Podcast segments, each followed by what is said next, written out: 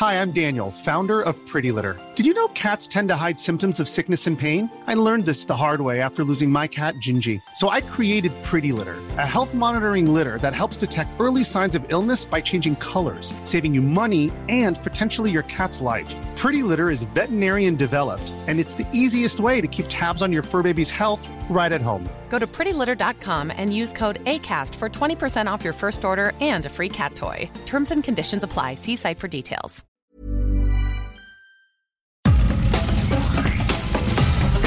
Nada más por convivir. Política, cultura y ocio. Con Juan Ignacio Zavala y Julio Patán. Aquí iniciamos.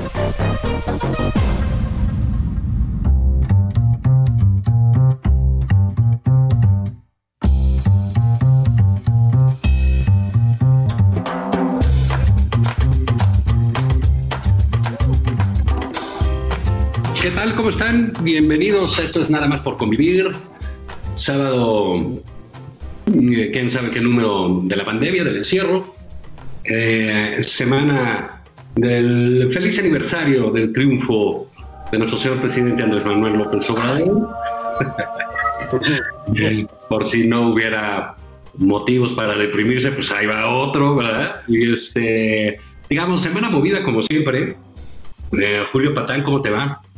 Juan Ignacio Zavala, ¿cómo vas? ¿Cómo están todos? Fifís, neoliberales, sepulcros blanqueados, conservadores, Hipócritas. este, neoporfirianos, todo, todo. Sí, muy movida la semana. Este, mm, em, a ver, Juan, em, había un festejo espectacular por los dos años de triunfos de la cuarta transformación de la vida pública de México. Oye, menos, menos 12% de PIB en el segundo año, este 35 mil millones de dólares de pérdidas en Pemex, cifras récords de homicidios, y eso que estábamos en confinamiento, este, atentados contra el secretario de Seguridad Pública de la Ciudad de México, eh, ya desmantelaron el aparato cultural del Estado, no sé, por dónde más, este, niños con cáncer que no tienen medicamentos, sabía que festejar, ¿no? Son dos años de que por fin cambió esta, esta chingadera que era el neoliberalismo, mano. Entonces, ¿y cómo ves, Juan, que cuando todos íbamos a festejar, nos íbamos a levantar, a aplaudir al señor presidente, íbamos a volcarnos al zócalo? Caray, la esposa del señor presidente comete un pecado de tweet y se les olvida todo lo de los dos años, mano. Fíjate que sí, eh, es un dato muy, muy curioso. Eh, ayer el presidente decía, eh, con justa razón, pienso yo, este, decía, oigan, es que no, este, no se metan con mi familia, es conmigo. Tiene toda la razón, la verdad. Que la familia, en caso concreto del hijo, etcétera, pues bueno, ah, no, no se vale. Ah, pero bueno, son una familia pública y son una familia muy relevante en el país, les guste o no les guste. Y la otra es que la señora, este, pues ha disfrutado, gozado, según se ve o se puede perfilar por el tipo de redacción de sus tweets, pues, pues de meterse con los, este, como ella les dice, los adversarios de su marido. Ahí que están riendo. Ahorita vamos a presentar porque al parecer tenemos problemas con la tecnología, hay gente que no se adapta a la 4T todavía. Pero, este, en fin, bueno, para platicar de eso y todo, a ver, Julio, preséntanos a quién tenemos hoy. Mira, yo tengo que decir lo que decimos este, en muy pocas ocasiones, Juan. Tenemos una invitada de lujo. Ni siquiera John Ackerman y Sabina Berman tienen una invitada así.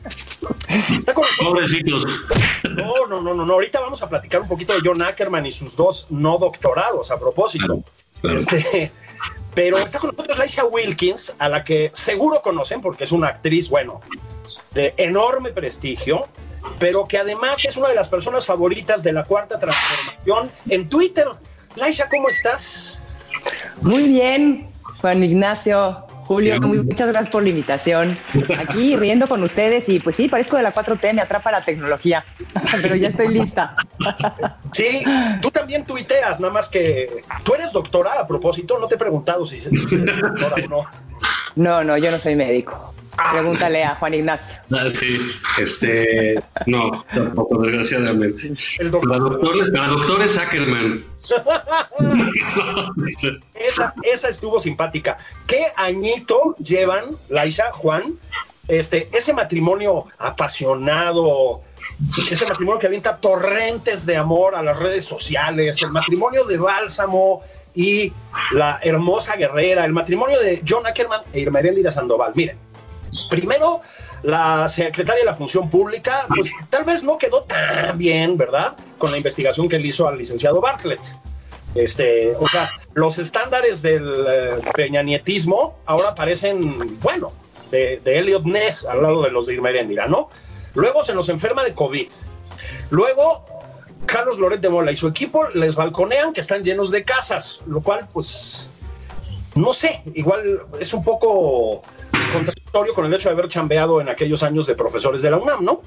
A ver, Julio, tengo una pregunta aquí porque es una duda, la verdad. En tu, tres, Sí. en tu, tres de, te- en tu 3 de 3, cuando tú la presentas, ¿hay alguien que vigile que el, el presupuesto que estás dando, el, val- el avalúo, el, el valor que le estás dando a la propiedad sea correcto? Porque creo que ahí el problema con, con las propiedades de Ackerman y Erendira, ¿no? Es que claro, exactamente ese fue uno de los temas centrales, ¿no? Que, bueno, o en todo caso que nos digan dónde consiguen casas tan baratas, porque este, los precios Me, que me encantaría ahorita justamente poder comprar ese tipo de casas, imagínate. Oye, van a no. bajar todavía más, van a costar 300 mil pesos. Ah, en la colonia del Valle, o en Sí. ¿no? Sí, claro, ellos alegran. eh, Mira, lo que dice Laisha, bueno, tú cuando haces esa declaración eh, eh, como funcionario público, bueno, pues, eh, se supone que eh, no necesariamente es parte de la buena fe por parte de la autoridad, pero se supone que todos esos datos que tú pones ahí son abiertos para que la autoridad los, los investigue si es, si, es necesario. Y lo que ellos se quejan es que le decimos, oye, pues eso vale 60 millones de pesos. Dice, ah, pero no nos, costó eso. Pues no, ¿verdad? Pues claro que no te costó eso. Si sucedió hace 10 años. No, sucedió hace 15 años. Y ahí sí hay un problema en las declaraciones, la hice porque hay muchas maneras de, eh, digamos, de esconder las cosas, ¿no? Eh, entonces pu- pueden poner, pueden poner precios catastrales, pueden, pueden poner otro tipo de avalúos, pueden incluso no ponerlo, ¿no? Pueden incluso decir que se lo reservan. Y ese tipo de cosas como que al final del día, cuando el ciudadano quiere acceder a ese tipo de información, pues te brinca, ¿no? Como te brinca en otro lado. Y la otra es que sí es relevante que sepamos qué tiene cada funcionario, si no, a la salida no vamos a saber qué se llevaron. Por supuesto, pero además debería de alguien regular esos avalúos, de revisarlos, vaya, ¿no? Sí. Para que sean lógicos, porque pues a mí declárame tres casas, muy bien, pero si esas casas cada una vale 15 millones, pues evidentemente no hay una lógica en tus ingresos, ¿no? Dentro del gobierno. Exactamente. Es que Pero- esa es la cosa. Mira, probablemente tienes un punto ahí, habría que averiguar bien cómo funciona, pero sí, por lo menos en el nivel de secretarios de Estado, a lo mejor sí habría que hacer una especie de, o hasta subsecretarios, no sé, estoy especulando. Justo para lo que dice Juan. No, no. Mira, es que este es un asunto en donde eh, mentir te va mal. Eh, porque tarde que temprano, para eso sirve el periodismo, ¿no? Y los ciudadanos van a pedir eso y más vale que digas la verdad, porque si no, pues te pasa lo que pasó con Bartlett, lo que pasó con Irma Heréndira, lo que le está pasando a la 4T, que es mentir, ¿no? Porque no, digamos, justificar tu trabajo. tu- O la media verdad, ¿no? Sí, sí, Como sí, ellos, sí. ellos se escudan en ella, ¿no? Pero pues al final del día es no decir la verdad. Sí, sí, sí, y creo que este es un, un tope. No sé, no, no he estado al tanto de, de todo lo que es el, el, el asunto del doctor Ackerman, que es eh, una- uno de los intelectuales académicos preferidos de Julio Patán. Es una, fuente para él de conocimiento, ¿no? Pero, digamos, alega todo este asunto del doctor, doctor. Digamos, lo que les está pasando es, es que se les está volteando el mundo. O sea, el presidente López Obrador es el tipo, no sé si es el más insultado, pero sí te aseguro que es el presidente que más ha insultado gente en Sí. años, ¿no? O sea, lo que lleva México como república o como México independiente. Y entonces este, se queja, ¿no? De ahora que le van. Pero ¿qué tal? Pone apodos, se burla, se mofa, se ensorna, y todos ellos igual. Y entonces ahorita que se les Y nos voltea ha el- criticado incluso a los ciudadanos. O sea, aquí tengo un Twitter que le, perdón que te interrumpa, Juan Ignacio, pero que le regresó a, a- a Damián Alcázar, donde dice, suele pasar que periodistas, artistas o escritores se refugien en la supuesta objetividad o independencia para no comprometerse, que sabemos es una forma hipócrita de tomar partido. Tú, en cambio, Damián, sin dejar de ser libre, te defines a favor de la transformación. Gracias. Ah, o sea, entonces también nosotros, ciudadanos, artistas, periodistas, todos los que no estemos de acuerdo con sus decisiones, pues, pues somos unos, unos falsos, ¿no? Unos... Em, sí, pues es, la división esta de bueno, hipócritas. Exacto, fifís, hipócritas, conservadores, en fin, eh, este se ha dedicado a agredir, ¿cómo, con, qué, ¿con qué valor, con qué, con qué autoridad puede salir a quejarse de, las agresiones y de los insultos? ¿no? Ha polarizado, ha agredido, ha insultado, ha señalado sin pruebas todas las mañanas desde hace dos años. Además, otra cosa, digamos, sus secuaces, por decirles de alguna manera, que, lo acompañen, que lo acompañen pues no son este, precisamente Blancanieves, ¿verdad? No, no. Se dedican, elevan el nivel de agresión a, zonas durísimas, ¿no? Agresiones personales, agresiones familiares. ¿Cómo trataban, cómo se referían a las hijas del presidente Peña en su momento, al propio presidente Calderón, al presidente Fox no lo bajaban de loco? Digamos, en esto de que ha sido el, más insultado, vamos a hacer un, breve repaso, ¿no? Eh, eh, de Cedillo decía que su esposa era alcohólica bueno, de Patricia, quién sabe qué. Este, y luego eh, de, la Madrid, pues que era gay, ¿no? Eh, eh, de, que yo me acuerdo de Salinas, bueno, pues que era casi Calígula, ¿no? Este, más el, el, robador. De Fox, que estaba loco, que, que Martita le dio toloache, que lo envenenó. ¿No? De, Felipe Calderón, pues que era un alcohólico genocida. Oye, podríamos hacer un programa justamente de todos estos mitos y verdades, ¿no? Están re buenos porque pues sí nos quedamos pensando cuál es verdad y cuál no, ¿no? y entonces ya nos queda que viene López Obrador y dice que es, todos los que es el, más insultado. Pues no, no, la, verdad que cree que todo se trata de él hasta eso, hasta eso. hasta el más insultado cree que la vida se trata de él, como decía este ayer que, decía que los periodistas le cobraban eh, cobraban dinero para hablar mal de él. Pues es ya gratis, o yo no sé, Laisha, ¿a ti cuánto te pagan? Pues no sé, me gustaría saber dónde recojo mi cheque, porque la verdad es que estarme quejando de a gratis, no. Y lo que sí les platico es que yo alzo la voz desde hace muchos años en Twitter y me gusta mucho la política. Y creo que como ciudadanos nuestra responsabilidad vigilar eh, alzar la voz, exigir, por supuesto. Y lo hice con eh, Peña Nieto en redes y quizá un poco con Calderón, porque todavía Twitter no se había convertido en, en una voz política, pero nunca había sido tan insultada en redes, tanto por bots como por eh, gente adoradora del presidente, pero incluso diputados mismos. O sea, han emprendido cacería de brujas fijando tweets en mi contra, con notas que no tienen aval de revistas amarillas y es impresionante y, me bloquean. Ya tengo creo que cuatro bloqueos por parte de legisladores que aparte están incumpliendo la ley porque no es permitido. Es una agresión constante, muy cruda. Y, y, pues se les ve una frustración adentro en donde no les permite verdaderamente gozar su triunfo y hacer bien su trabajo. Es una pena. Miren, yo quiero decir una cosa. El señor presidente, efectivamente, Laisha, el, el, nivel de violencia es brutal. Yo tengo también varios bloqueos. Este, podemos hacer un día un concurso de bloqueados, ¿no? De, a, ver, quién gana, ¿no? Este, yo tengo varios también. Pero aparte hay que poner el tweet por el bloqueo. sí, sí, sí, sería un, ¿no? un buen concurso. Ahora, este, sí dijo, el, a ver, en esta, en esta extensión de la agresión de la que estamos hablando, ahí sí, a diferencia de lo de limpiar la corrupción de escaleras arriba, escaleras abajo, como decía el presidente, sí la agresión pues va de la escalera de arriba para la de abajo. Empieza por el presidente. Decía Juan, eh, ayer eh, dijo así, en Palacio Nacional, en una mañanera, que había mm, pues, columnistas de periódicos que cobraban antes, en los tiempos oscuros, hasta un millón de pesos por pegarle a él, ¿no? Que ahorita ya no, entonces dijo que cobraban como 500 mil varos, lo dijo, ¿eh? no estoy haciendo un chiste, y acabó diciendo que entonces, pues sí, que sigan pegándole, pero que por lo menos le pasen unos 50 mil varitos de los que les pagan para obras buenas, me imagino que se refiere a Dos Bocas o o no sé, el béisbol. A ver, es de escándalo. Bueno, primero, a mí nadie me avisó de, la, de los cheques de millón de pesos, no sé a ustedes. No. Este, incluso los de 500 mil no me han dicho, no sé dónde se forman. Ni los de 50, deja tú. No, ni los de 50. Estaría bueno porque con 500 mil pesos compras como cinco departamentos de los de Irmerendira Sandoval y como 10 de los de Barclays, ¿no? Entonces este, puedes hacer un consorcio este, de bienes inmuebles, de bienes raíces. Inmobiliario, exacto. A ver, es de locos, Juan, Laisha, es de locos, es delirante hacer una cosa así, en serio. Pero mira, ¿qué te pareció? Eh, digamos, hay unas eh, zonas donde todos los presidentes que son, creen que son diferentes, y la verdad todos son iguales en eso, ¿no? Pero no hay, no hay muchas maneras de dar un informe. Digamos, puedes cambiar ciertas formas, pero ah, puedes cambiar ciertos escenarios, pero el contenido va a ser muy similar porque todo lo que quieren es presumir lo que hace su gobierno. O sea, López Obrador dice, nadie habla bien del gobierno, todos están en contra de mí. Yo le he oído eso a, a tres presidentes que he tenido la, la- la suerte la- de, de algunos trabajar con ellos, otros de conocerlos, se quejan de lo mismo de López Obrador, de lo mismito.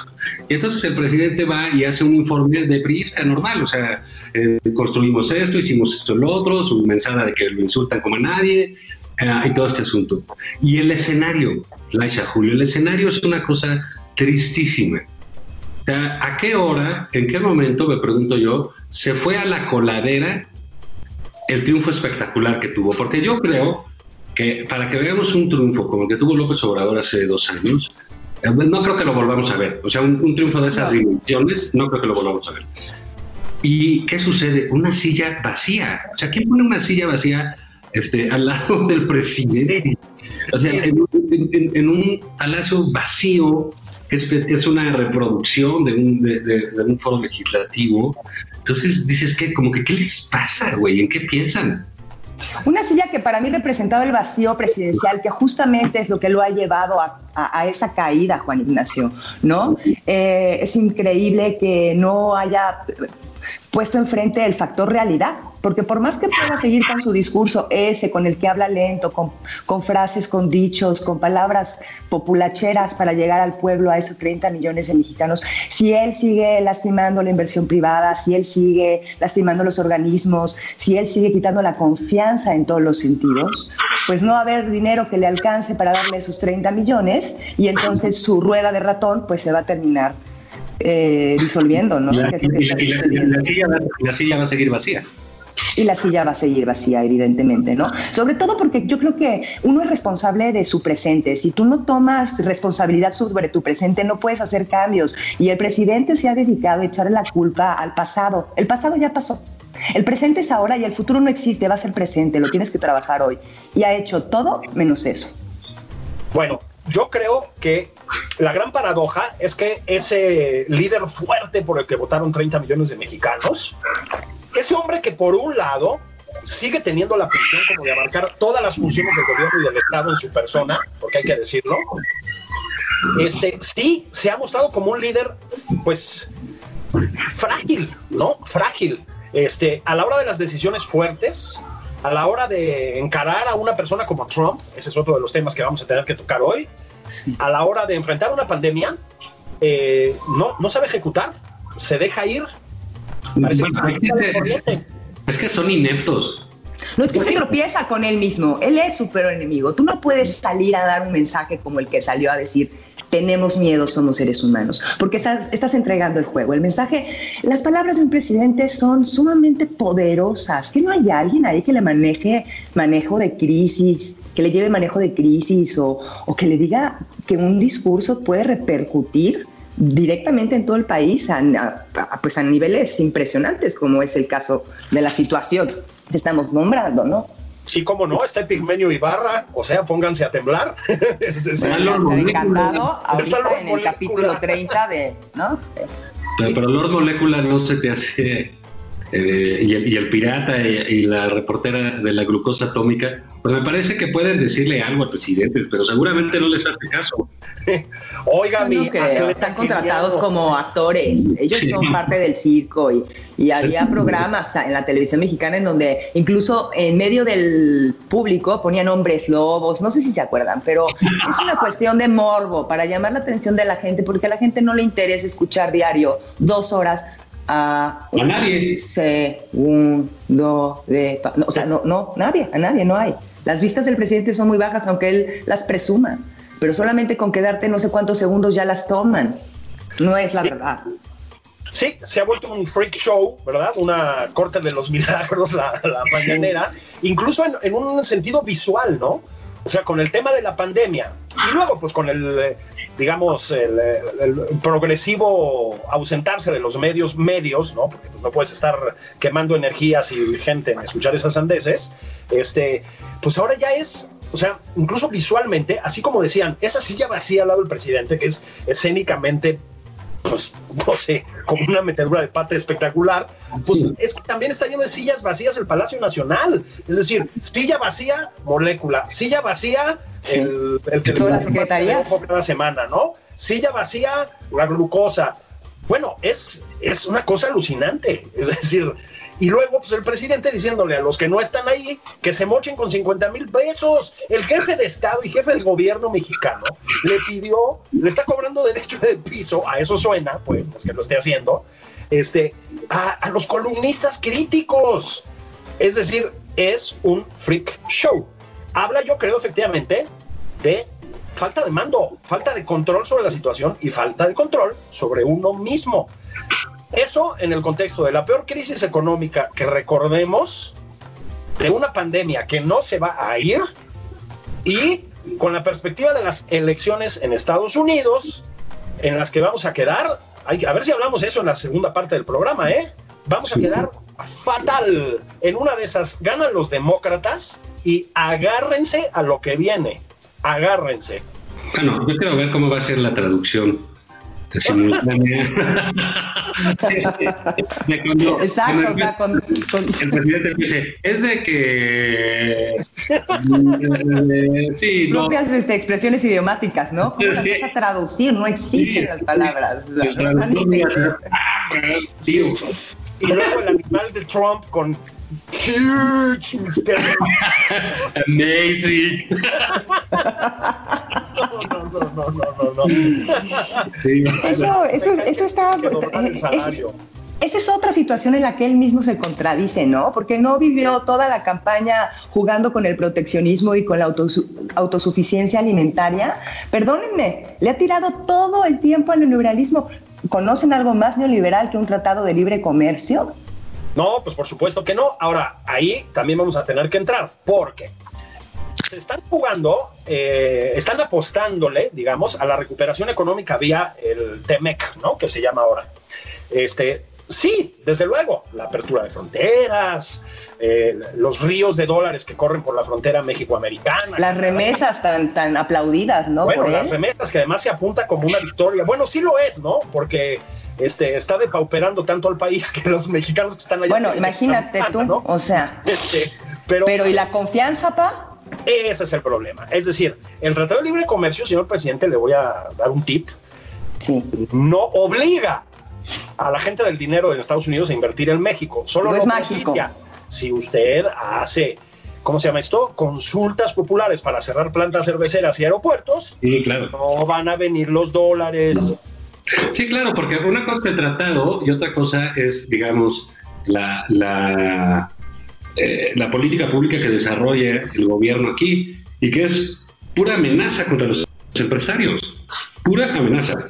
Entonces, bueno, la falta de confianza, como decía Laisa, que, es, que la falta de confianza es simple y sencillamente que no confían, que no tienen eh, a cabalidad certeza. certeza jurídica de sus inversiones. ¿no? ¿no? sabes cuándo te las va a quitar el gobierno, no sabes en qué momento te van a interrumpir una inversión de millones y millones de dólares. Entonces, esas cosas cuestan mucho. Cuestan mucho en términos políticos, cuestan mucho en términos de inversión, y pues no veo por qué, la, eh, ya, lo, ya lo avisó el embajador gringo que también nos salió bastante este pues, tuiteos, sí. ¿No? Y también me gusta la fritanga a propósito. Sí, tal que dice que ya está harto de que...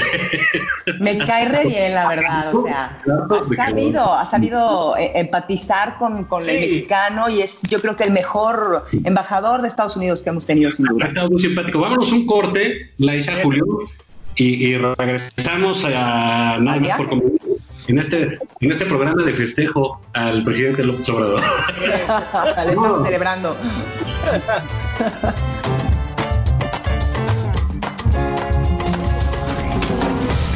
Esto es Nada más por convivir. Una plática fuera de estereotipos.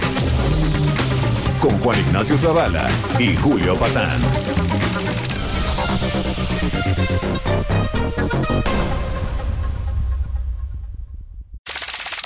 Estamos de regreso en Nada más por convivir. Aquí Juan Ignacio Zavala y Julio Patán. Sigue a Juan Ignacio Zavala en Twitter. Arroba Juan y Zavala.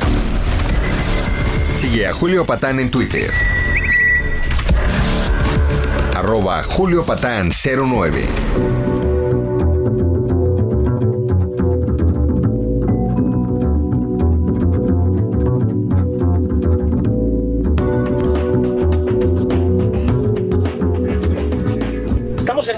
Convivir. Ojalá les haya dado tiempo en la pausa de ir a recalentar la barbacoa al microondas. Estamos en el segundo aniversario de la cuarta transformación de la vida pública de México. Esto se acabó. Estamos platicando con Ignacio Zavala y sobre todo Raisha Wilkins y servidor. Oigan, estábamos antes del corte en el tema de el Tratado de Libre Comercio, pero sobre todo la, el PG Tour por los Estados Unidos, ¿no? La primera vez que, que el presidente constitucional de los Estados Unidos mexicanos, licenciado Andrés Manuel López Obrador, sale del país, eh, me refiero durante su mandato, porque sí ha salido algunas otras veces, es, um, lo voy a decir así, apoyar la campaña de Donald Trump, ¿no? Pues para decirlo en crudo. ¿O cómo la ven? Pues sí, porque, bueno, nada más para hacer una acotación, este, ah, bueno, ni ya, cambiamos de tema. Pero mira, la verdad es que una de dos, o va Trudeau o visita también eh, a Biden, porque si no, esta visita está siendo bilateral.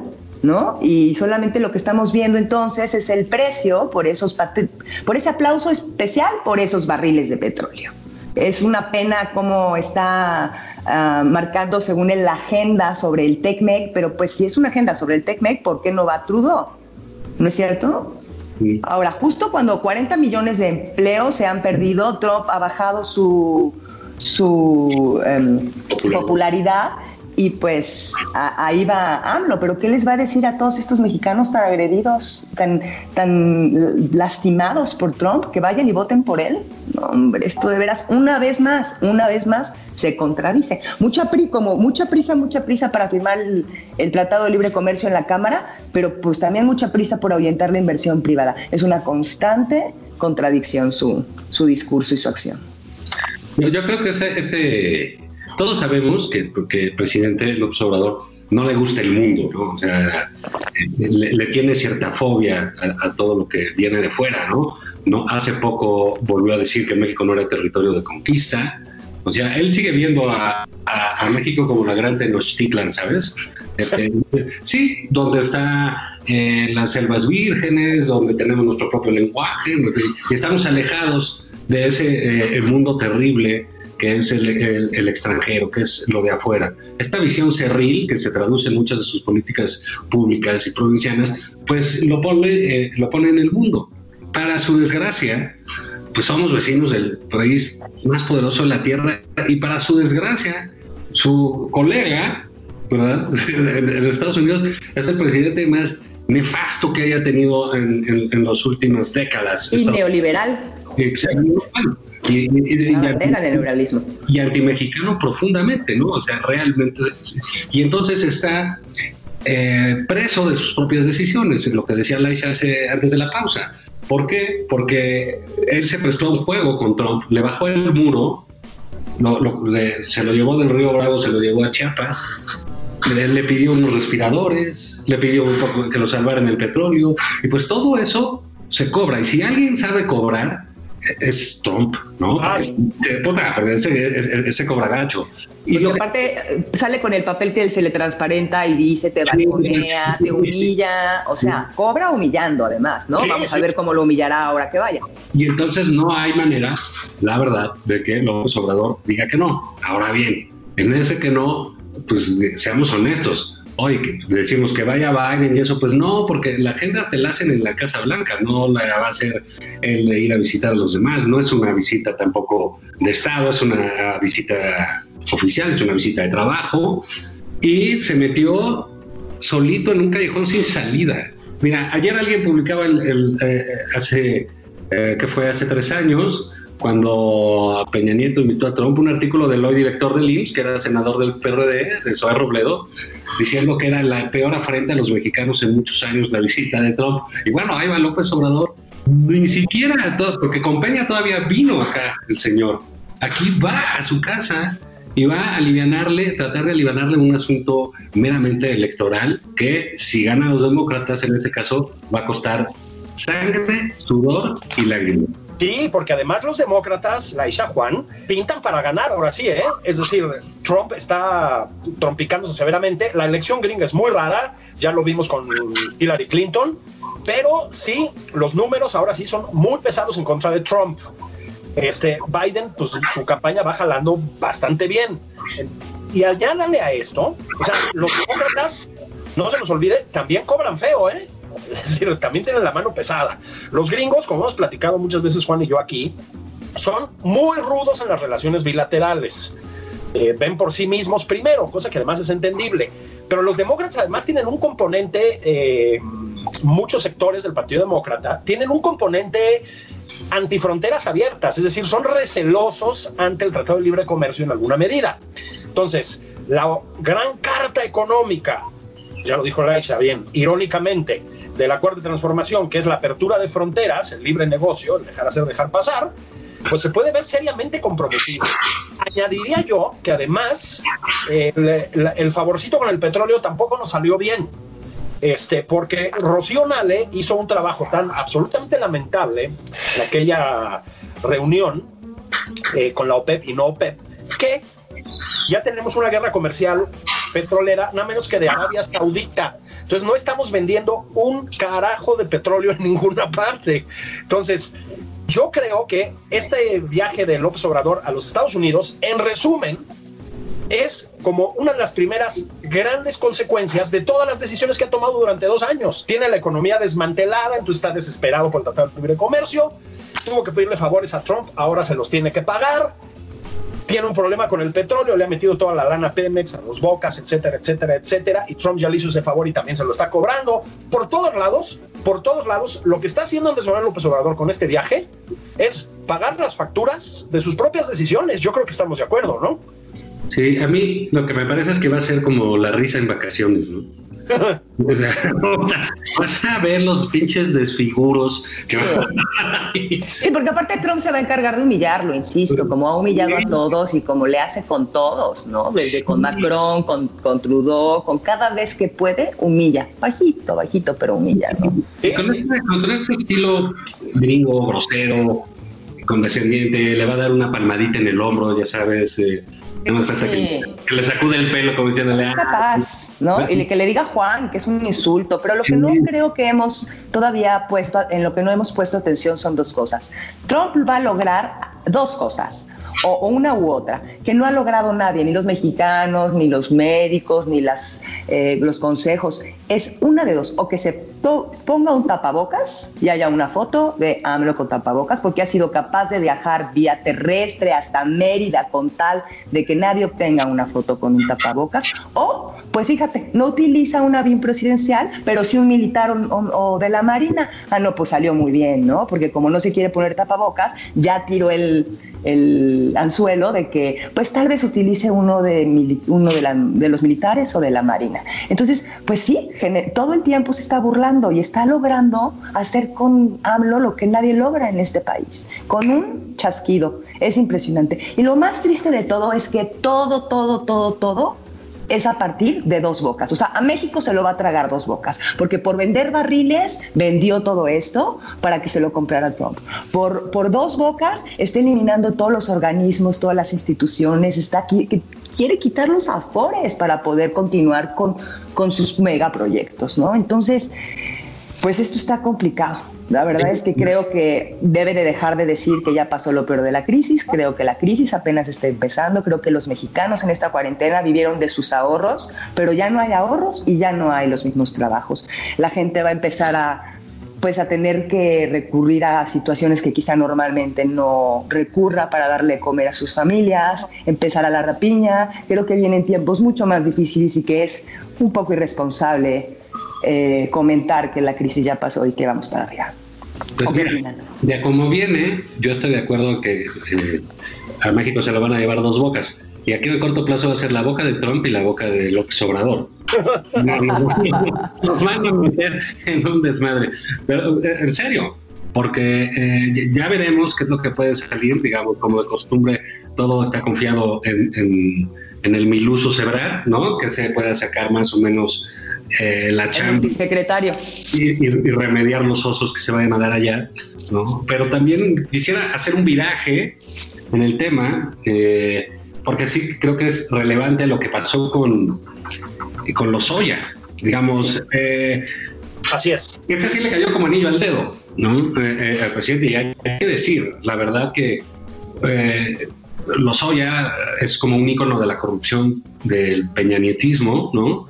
Eh, creo que es la muestra más clara de cómo ese grupo robó, se enriqueció de, manera voraz y morbosa, ¿no? También hay que decirlo. Sí. de alguien que no te explicabas ¿por qué casado con una multimillonaria se tenía que remar 5 millones de dólares? ¿no? O sea, eh, eh, absurdo. Y sí creo que eso le, va, le puede dar un, respiro, pero muy chiquito, porque la corrupción, que es un tema que movió la elección, la corrupción y el, y el prianismo, que fue un tema que movió esa elección hace dos años, ahorita no está en las prioridades de los mexicanos. En la prioridad de los mexicanos está la salud, la seguridad y la economía. Y entonces, por eso él está diciendo es que yo la corrupción, etcétera, y pues no lo pela porque no está en el imaginario de la gente. Está sobreviviendo. Exactamente, entonces, pues caray, sí, sí hace, eh, lo único que garantiza en su regreso este, Lozoya es que va a tener unas condiciones de reclusión bastante más laxas que las que tenía en Europa, ¿no? Este, va a poder recibir visitas, cigarros, este, lo que fuese. ¿Entonces eso lo lleva a México o lo lleva...? Lo, lo va a llevar a México.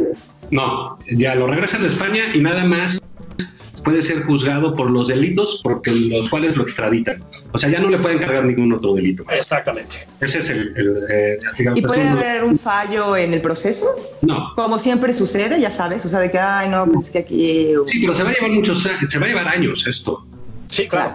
y mientras tanto le van a sacar muchísimo jugo y va a ser don cajas chinas, ¿no? Cada vez que se necesite distraer, uy, fíjense, se acaba de encontrar al fulanito que era el amigo de los Oya que hizo que. Entonces va a salir para mucho, ¿no? Sí, ya, ya agarraron que tomaba la copa con los Oya, ¿no? O ya agarraron a este. sí. Pero la copa. Es, es, signo de, de, esta devastación política, porque digo, lo hemos visto a través de los años, ¿no? Cuando se presenta un político de otro gobierno, normalmente los partidos o los grupos de poder que, de los cuales forman parte, pues hacen como que concha, se defienden como en equipo, como en grupo. Aquí eh, es un síntoma del gobierno de Peña, les vale madre, cada quien se está por su ah, lado. Cada quien está por su lado, todos se van a cargar a Sálvese quien pueda. Y adiós, güey ya te torcieron, carnal, ¿no? sí. Oye, Lo siento, brother. ¿no? Pues es que tú me dijiste que me chingara la lana. Sí, mucha suerte, ¿eh? Abrazote. Sí. le agradezco la Oye, háblale a Collado, brother. Ya ves que todo lo saca. Oye, oye, háblale a Collado que está aquí a tres. O, visítalo ahorita, tienes consejos ahorita al lado. Pero, digamos, sí, sí es como síntoma de los tiempos, ¿no? Y de, y de ese, incluso del propio aniversario de la elección, ¿no? Que este asunto de los Soya, este, venga para acá, ¿no? Y ya habla también, digamos, el, el fiscal Gertz, que es así como eh, se tarda mucho tiempo en hablar y cuando sale, pues ya sabes, se avienta unas pinches bombas, ¿no? Ah, sí, sí. ¿no? Unos chaquesotototes, ¿no? De planificación. ¿no? con unas cantidades de aquí el pecho que va a poder depositar esos millones, por Dios. Sí, como si fuera tenista, ¿no? Sale así con chaquesototes. lo quitaron del Infonavit. ya aparece el vesterno. Perdón. Sí, entonces, pues sale el fiscal y anuncia, ¿no? Pues que hay una negociación, cosa que, que está bien, debemos acostumbrarnos a que hay cargos en los cuales el, el, acusado puede negociar si, si colabora. Entonces, este, bueno, pues ahí viene para acá. Y luego el fiscal se le deja ir al gobierno de Guanajuato y luego al titular de la UIF le dice que no sabe hacer nada, que no le entregaron nada y que no tiene acusaciones para nada. O sea, se están dando unas manos. Se está debilitando, estamos en contra de, estamos en un arcoestado y se debilitan entre ellos. Es impresionante, de veras, no tienen. No, sí, porque, ciertamente si no hay oposición, entonces ¿qué te queda? Te queda la clase gobernante, ¿no? Y la clase de gobernantes están metiendo unas madrizas, Monreal y Mario Delgado, Gertz contra este, el otro, ¿no? Entonces, este... Monreal contra Martí Batres, sí. John Ackerman contra Jacob Polensky, luego John Ackerman recibe fuego amigo y le balconean que no tiene doctorados, porque recordemos que vino de Morena, el, el balconeo. Oye, ¿qué tal que uno de sus títulos está firmado por Schwarzenegger? Sí. no, pues es que sí, no, no, no, es una... Sí, pero qué tino, ¿no? Sí, carajo, como es el gobernador del estado, pues firma lo de la universidad.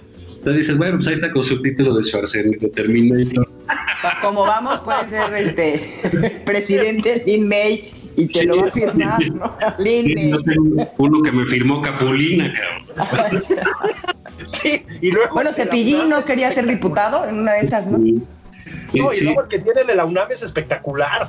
O sea, le, falta así como el, 10 de calificación ese que nos ponían así en la primaria, ¿no? Es una cosa chocolata. Este Pero de veras nadie piensa que eso va a poder salir a la luz. O sea, si le buscas, todos tienen, son de tontos. es que ellos no lo piensan, O sea, ellos de entrada jamás pensaron que iban a llegar y a llegar así. Segunda, cuando llegaron, no pensaron que esto les iba a pasar. En eso eh, aciertas perfectamente, porque dijeron, bueno, pues ya llegamos, y si votaron por mí, así es que yo así sigo y así estoy bien. No, o sea, tú una vez que llegas allí, y ellos lo hicieron durante años, exiges saber todo del poderoso, pero todo, todo. Y no hay, no hay manera, o sea, no, no hay manera de que te libres, es el día del siglo XXI, incluso si no hay transparencia, están las redes sociales, todo se va a saber, en esto todo se sabe. Entonces, bueno, ya más vale que se entiendan que así va a ser de aquí para adelante. Que entienden que son un partido, perdón, Julio, que viven en el pasado, pero no han comprendido que la información se abrió. Sí, claro. Y, no han entendido que además eso desarticula el último recurso que cree el presidente que le queda, que es, vuelvo a lo que decía Juan con lo de los Oya, la retórica anticorrupción. Es decir, no es solo que eso ya no esté en las prioridades de las personas, porque en efecto están tratando de sobrevivir, estamos, sino que además es que cada vez es menos creíble. Es decir, no hay un ejemplo de cleptocracia como el del peñanietismo, no. Eso yo también creo que no lo vamos a ver en mucho tiempo. Pero. Por lo menos la figura del presidente. Claro. Claro, ¿no? Ahora, sí hemos visto ya muchos problemas de conflicto de interés, corrupción, etcétera, etcétera, etcétera, en el entorno de la 4T. Es decir, o muchas sospechas. O sea, ya hablamos de los casos de Bartlett, de la acumulación inmobiliaria de Ackerman y dirá que, ok, la compraron con su salario de la UNAM, pero hay una casa ahí que les otorgó el gobierno de la Ciudad de México, que no se nos olvide. Y eso ya salpicó también a Marcelo Ebrard. Están los casos de Ana Gabriela Guevara, pues que no queda claro qué onda con eso, ¿no? Ha habido señalamientos contra Rocío Nale. los respiradores de Bartlett, este, muchísimas claro, cosas. Claro, entonces, ya también está muy fisurado el discurso anticorrupción. No es solo que no sea una prioridad, que no lo es, es que además tampoco jala. Yo creo que ese es el tema, ¿no? Y el, presidente pues, tiene varios tsunamis encima. Uno es el de la crisis económica, que de verdad es de temblar, ¿eh?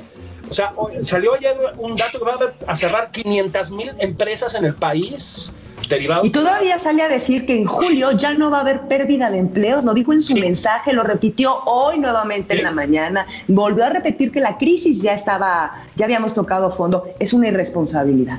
Bueno, y la otra, el otro tsunami, me parece, es muy evidente, es la pandemia. Es decir, están tratando de sacarla de como del, del debate público, digamos, están, bueno, yo ya el, delirio de cifras encontradas y mascarillas y no mascarillas y fuerzas morales de López Gatel, pues yo ya no lo entiendo. Lo que sí sabemos es que cada día que pasa, la cifra de muertos es más brutal.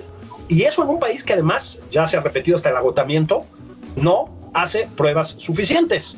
Entonces, nos, nos hablan de picos de pandemia y de aplanamientos de curvas y no sé qué, y los ciudadanos comunes lo que vemos es que ya merito rebasamos a España, a Francia y a Italia en la cifra de muertes. Ya rebasamos a España. Bueno, ya rebasamos a España, en efecto. Bueno, ustedes porque tienen una mentalidad perdedora y no les gusta figurar en el mundo, ¿verdad? Pero ya, finalmente vamos en primer lugar en algo, ¿no? por, por, fin llegamos al quinto partido. ¿Por qué, son, ¿Por qué, todo lo ven mal ustedes, de verdad? No, no, sabes que yo... amargados. Yo el otro día le, di, dije gracias amigo coronavirus, porque creo que al final del día tal vez sí, tocar fondo es lo que necesitamos para poder eliminar todas estas frustraciones por generación que creen que una persona que llegue al gobierno y que tenga su misma ideología va a hacer un cambio. Esto no es verdad. ¿No? O sea, esta huella de orfandad gubernamental del ciudadano, de que tiene que el gobierno venirle a cambiar la vida, tiene que entenderse como una irrealidad solamente a partir de la ciudadanía habrá un cambio, porque exigimos mucho, pero robamos el diablito, nos ponemos en el paso peatonal, nos metemos en la fila, o sea, a partir de ser un buen ciudadano y debemos de exigir buenos gobernantes. Pero creo que el amigo coronavirus va a llegar a llevarnos a una crisis tal en donde la ayuda no alcance, desgraciadamente, para el entierro de la tía, de la abuelita, de la mamá, de la saturación del servicio de salud. Cuando ya no tengan esta esperanza de vida porque todo se encareció, porque ya no alcanza para nada, entonces el amigo coronavirus va, va a hacer entender al ciudadano, pienso, esta es mi forma de ver las cosas, que hay que pensar mucho más en elegir a un legislador, a un gobernante que sea capaz y que se rodee sobre todo de gente capaz en todas sus áreas. Uy, compañera. Así que sí soy positiva, Juan. No, sí, yo hace rato estaba leyendo, la, ahora te voy a decir la compañera Wilkins, porque estamos en tiempos de la izquierda, ¿no? Entonces, te estaba leyendo en Twitter, tipo tal vez 9.37 de la mañana o por ahí, decir, ánimo, ya casi es la hora del whisky. Bueno, me preocupó un poco siendo las nueve. No, no dice así, dije, mentiroso, Dije, ahora, ya buenas, porque viernes, porque pronto va a ser la hora del whisky y porque estamos vivos. Oye, tú ya estás como la 4T tergiversando, tergiversando todo. Hijo. Ah, nos vamos a echar unos, unos single malts a las 10.25. Dije, pues no está mal, ¿no? Ya queda justificado por lo que dices. este, no, bueno, pues es que tú ves la mañanera y sí te empujas unos martinis, cabrón. Sí, no, pues, pues sí. A las ocho y media. Yo creo que si lo tomas con humor, pues todo sale, porque al final del día a veces me levanto hasta entusiasmada de reírme, pues ya es que no nos queda de otra, ¿no? Pero ya me empieza a dar miedo más que risa. Sí, sí, fíjense que yo iba a terminar comentando la anécdota de los pueblos horrorosos de Jorge Castañeda. bueno, mira, sí, también, o sea, sí, sí hay cosas y, de Martí Batres que pintó, que iba a pintar este Puebla, ¿no? Le dije que mejor se pintara Reynosa o Ciudad Mante. que mejor retratara la belleza de Ciudad Mante de Reynosa. Que vaya a Irapuato a grabar video. Pero bueno, se nos ha acabado el tiempo, Julio. Laisha, mil gracias por estar con nosotros y nada más por convivir. Vámonos. Oigan, muchas gracias por invitarme. La verdad es que me, he divertido mucho, ya los voy a seguir todos los sábados y, bueno, pues fuerza moral, chicos, no queda más, saquen las estampitas. Fuerza moral, no fuerza de contagio. Detente, detente. Detente, enemigo. Detente. Abrazos, Juan, Laisa, abrazos a todos.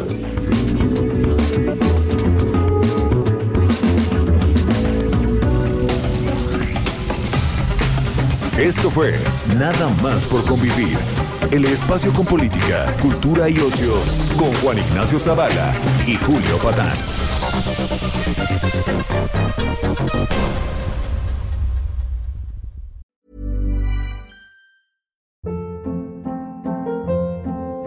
Hold up. What was that? Boring. No flavor. That was as bad as those leftovers you ate all week. Kiki Palmer here, and it's time to say hello to something fresh and guilt-free. Hello Fresh. Jazz up dinner with pecan-crusted chicken or garlic butter shrimp scampi. Now that's music to my mouth. Hello Fresh. Let's get this dinner party started. Discover all the delicious possibilities at hellofresh.com.